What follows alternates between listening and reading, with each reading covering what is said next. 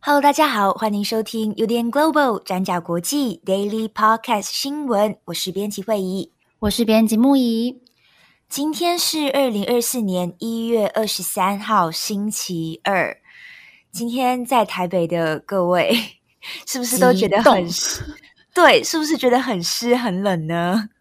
我已经把我最厚的袜子都拿出来穿，那是我在英国生活的时候用的袜子。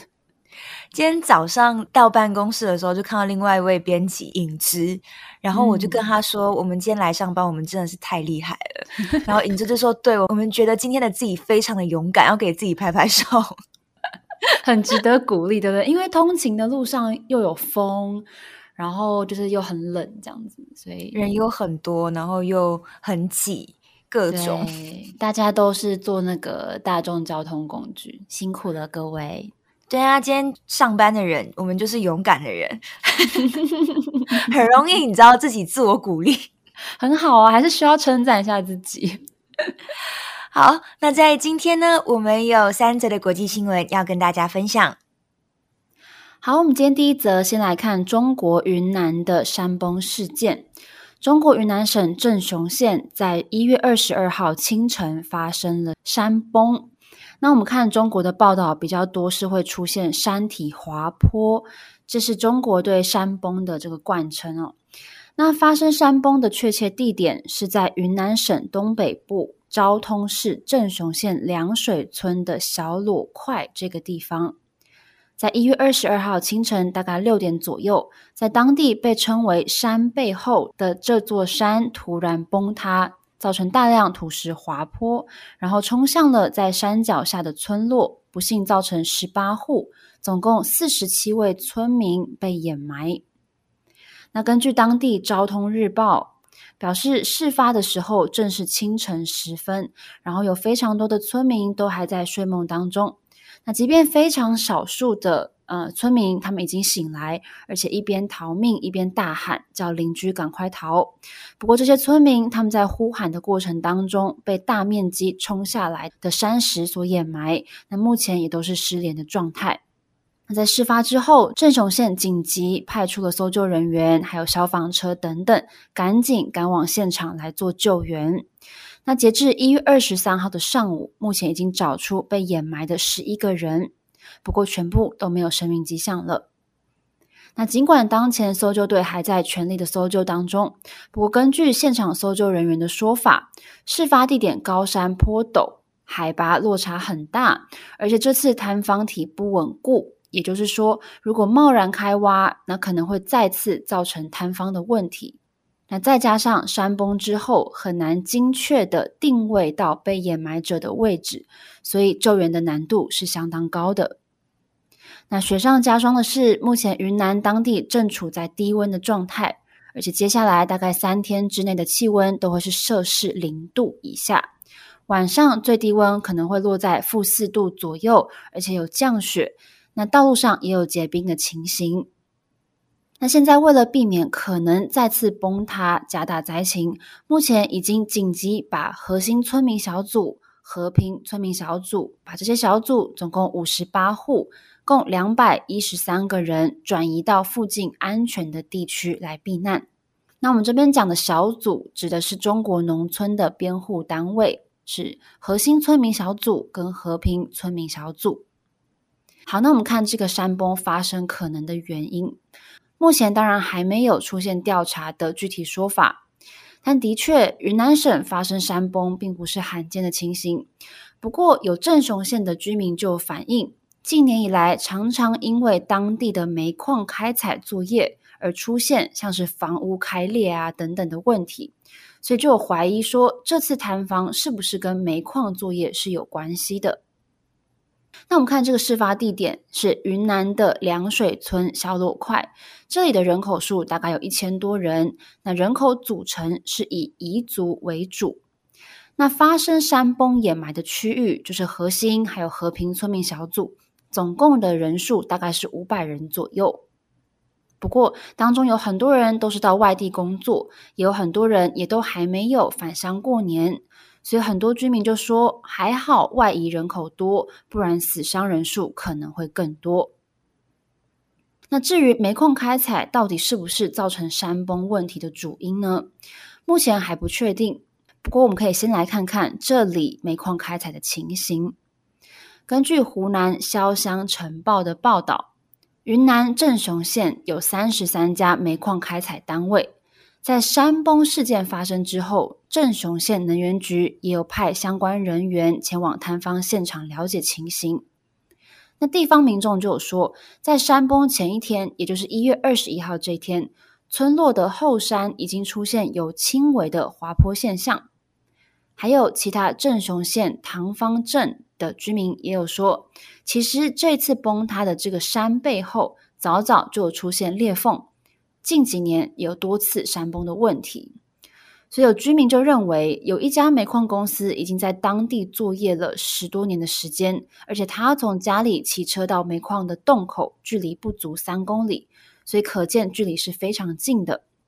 再加上平常煤矿作业的时候，他们的房子说这个玻璃啊，或是铝合金等等，就像是地底下在放炮一样，会轰轰的响。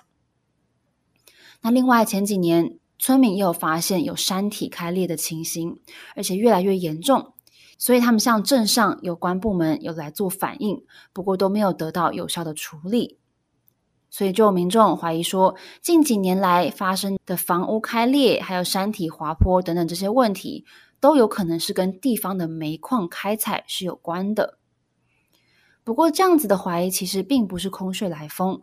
过去在中国确实有多次的坍方事件，原因都是来自于这个煤矿开采造成的影响。就像是镇雄县的刘家坡煤矿有限公司，过去就曾经因为违法然后越界开采而遭到相关的惩处。那这次的事件，官方的说法是怎么说的呢？目前只有镇雄县能源局的人员有向中国的媒体说。煤矿开采跟村民房屋开裂，两者其实并没有太大的关系。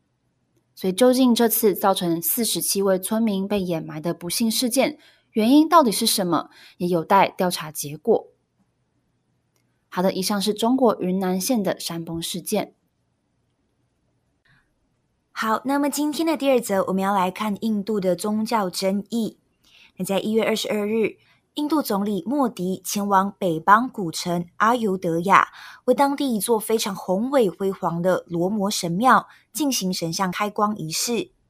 那罗摩神庙备受印度教徒尊敬，那也因为印度教徒认为阿尤德亚是罗摩神的诞生地，所以对于当地的印度教徒而言，要在阿尤德亚兴建罗摩神庙是非常神圣、那令人感动的一件事情。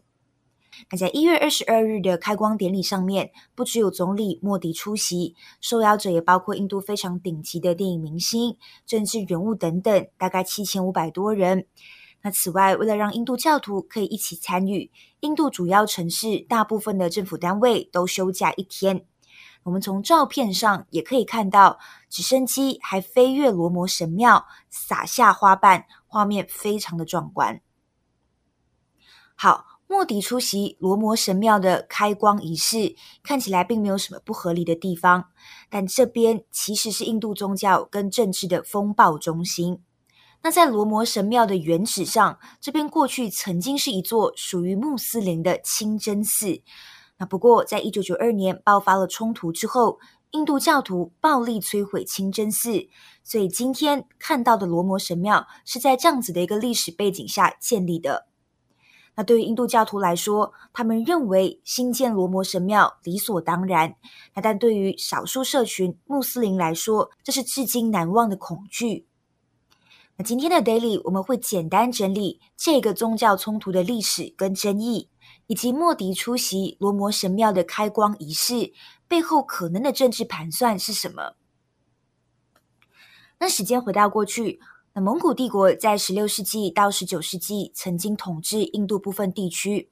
那当时候的蒙古皇帝巴布尔，他的一位将军就在一五二七年在阿尤德亚建造了巴布里清真寺。根据 BBC 引述穆斯林社群的说法，穆斯林在这一所清真寺祈祷了好几百年都没事，直到一九四九年印巴分治之后，就开始有印度教徒把罗摩神放在清真寺里面。那就像我们前面提到的，印度教徒认为阿尤德亚是罗摩神的诞生地，所以他们相信是巴布尔皇帝摧毁了罗摩神的诞生地，在上面盖起了清真寺。那对他们来说，他们是要让罗摩神回归到属于自己的地方。那也是在这样子的一个情况下，穆斯林跟印度教徒双方都有不同的解读跟文化背景，那关系也就非常的紧张。来到了一九九零年，印度人民党就带头发起了要在巴布里清真寺的原址上修建罗摩神庙的运动。他们就号召群众，当时候呢，成千上万的印度教徒就聚集在阿尤德亚，结果就发生了冲突，造成几十人死亡。那在这边要和大家补充的是，刚刚提到的印度人民党，其实就是现在的印度执政党，也就是总理莫迪的所属政党。但是在那个时候，它只不过是一个非常小、非常边缘的政党，所以事后回头来看，也就有报道分析，透过号召群众修建罗摩神庙，这就让印度人民党快速崛起。那么莫迪本人呢？当时候他是一名年轻的政党工作人员，他也参与在这一场运动当中。那不过两年之后，一九九二年十二月六日，印度教徒又再次聚集起来。这一次，他们带上刀和锤子，还爬到清真寺的穹顶上。那几个小时之内，就用暴力摧毁了清真寺，把清真寺夷为平地。我们从当时候的历史照片可以看到，这些印度教徒手上举着锤子，露出胜利的笑容。那不过，当天在穆斯林的记忆里充满着恐惧。那其中一位穆斯林幸存者就告诉 BBC。当时候，群众包围了自己的家，他只能带着六个月大的婴儿和孩子们逃跑，而自己的亲人因为跑在后面，后来就被抓走遇害了。那此外呢，也有其他穆斯林是遭残忍杀害，包括被截肢或者被泼油焚烧。那也是在清真寺被摧毁之后，印度各地也接着爆发骚乱，整起事件估计最终造成两千多人死亡。那么，以上就是罗摩神庙背后的历史，也是争议所在。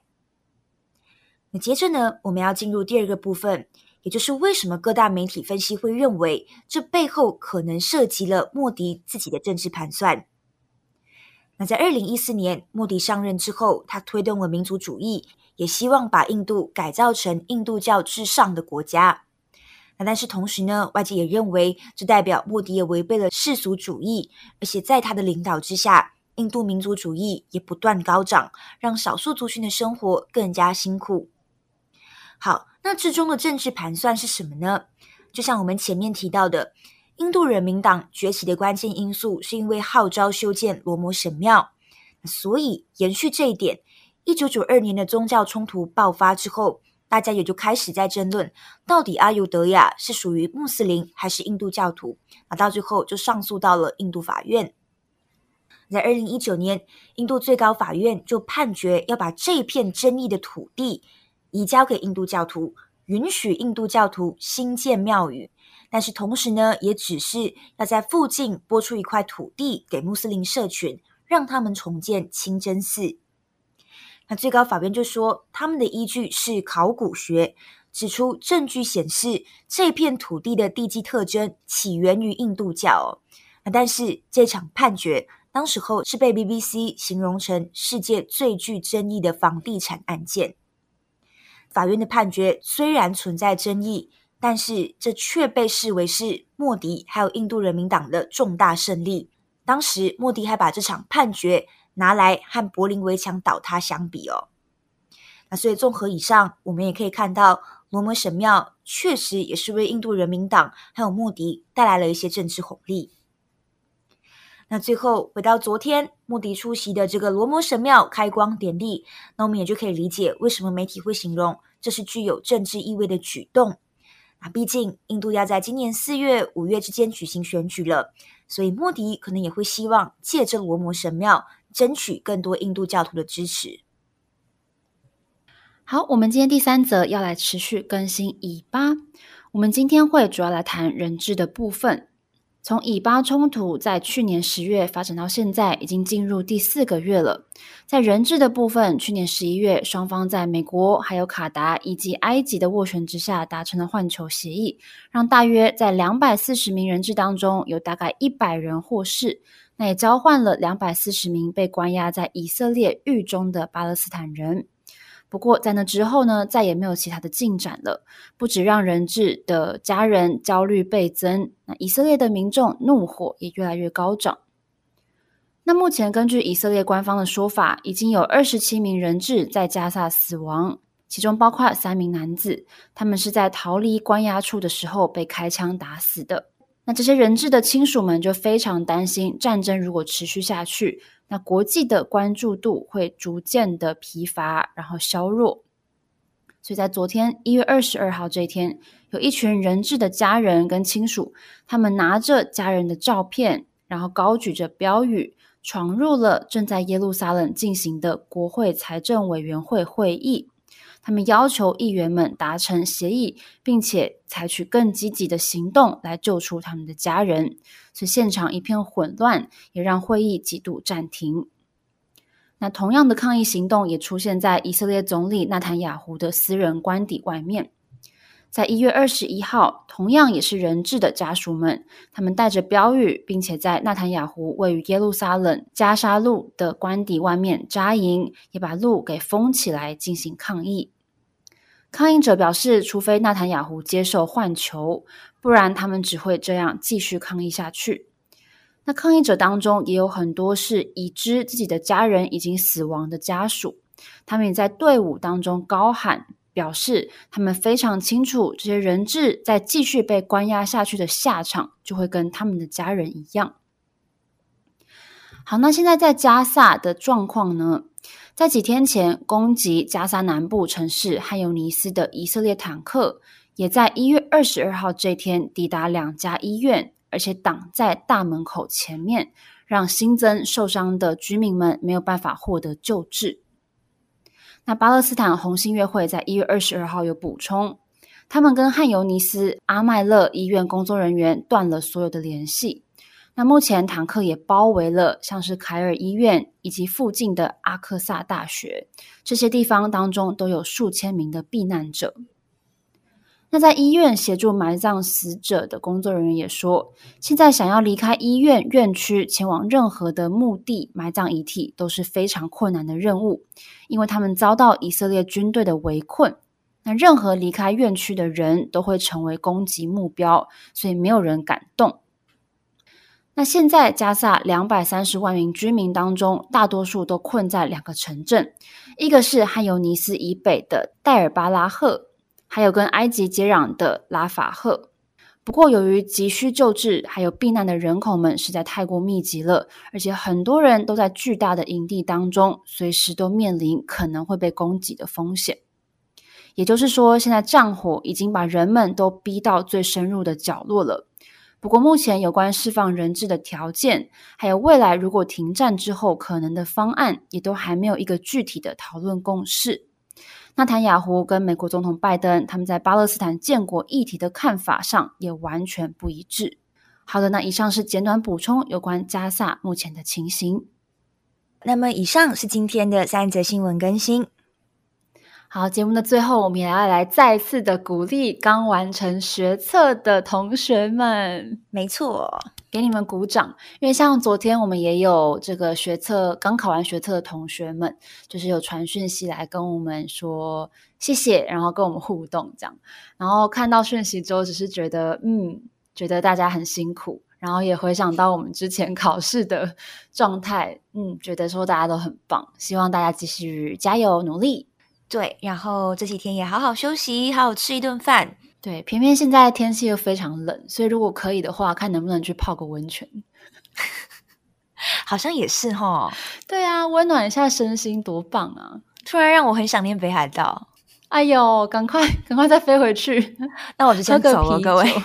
如果没什么事的话，我明天就先去北海道。哎、欸，不要不要，我们还需要你，因为马上可以请假，马上离开。好了祝福大家有一个美好的星期二我是编辑会议。我是编辑木仪。我们下次再见拜拜。拜拜。